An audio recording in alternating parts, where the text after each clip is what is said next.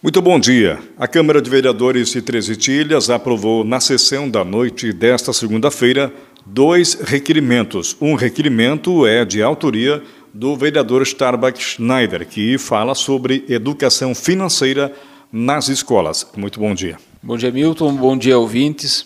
Eu gostaria de primeiro justificar o cenário atual em relação à justificativa desse, desse requerimento. Nós temos hoje no Brasil, isso é conhecimento praticamente todos, que o investimento em educação deve ser, por lei, no mínimo 25% do orçamento. Então, temos um, um recurso garantido de educação. Se analisarmos isso a nível mundial, citar um exemplo de 2014, a média mundial de investimento em educação é 4,2% do PIB. O Brasil investiu em 2014 5,5%. Então, nós temos recurso de investimento. Se analisarmos a nível comparado com alguns outros países, a evolução do tempo de permanência do aluno na escola, do tempo de séries concluídas, é, de 1900 a 2010, é, nós temos um aumento geral de permanência em escolas. Consequentemente, a maioria dos países também tem um aumento na produtividade desses alunos fora da escola. Esses países tiveram um aumento de permanência em escola, tiveram um aumento no PIB do trabalhador na geração de riquezas para esses países. Vou citar alguns exemplos. A China, em 1980, ela tinha menos de quatro anos de escola e uma geração de em torno de 3 mil dólares per capita. Em 2010, esse tempo de permanência em escola já passou dos de sete anos. E a geração de riqueza per capita ficou em torno de 12 mil dólares por trabalhador.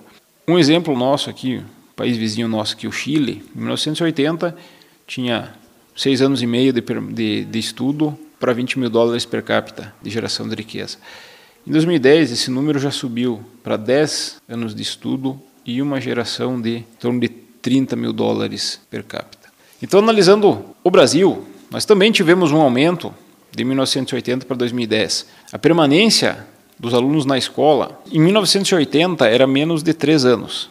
Em 2010, esse número já subiu para mais de 7,5. Então, praticamente triplicou a permanência do, do aluno na escola. Porém, o PIB per capita se manteve estável em torno de 12 mil dólares. Então, o que, que esse gráfico traz para nós? Aumentou-se o tempo do estudo, mas o resultado de geração de riqueza não, não foi alterado. O brasileiro está estudando mais para produzir a mesma quantidade. O, o que, que pode contribuir para melhorar, para melhorar nesse cenário. O principal de tudo é ensinar a criançada a mexer com dinheiro, educação financeira. Esses gráficos que eu apresentei, eles estão na, na, no canal do YouTube da Câmara. Se vocês, quem quiser se informar um pouco mais, fica o convite para assistir o vídeo da, da nossa sessão.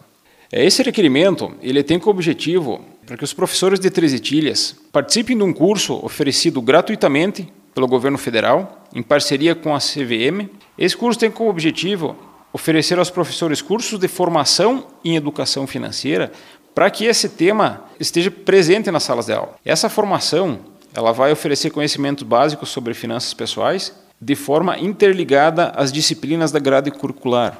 Ou seja, não vai ser necessário alterar a grade curricular. Eu, inclusive, eu tinha feito um, um, uma indicação no começo do ano para a implantação da matéria de educação financeira, porém, temos a dificuldade de alterar a grade curricular. Nós não podemos alterar a grade curricular.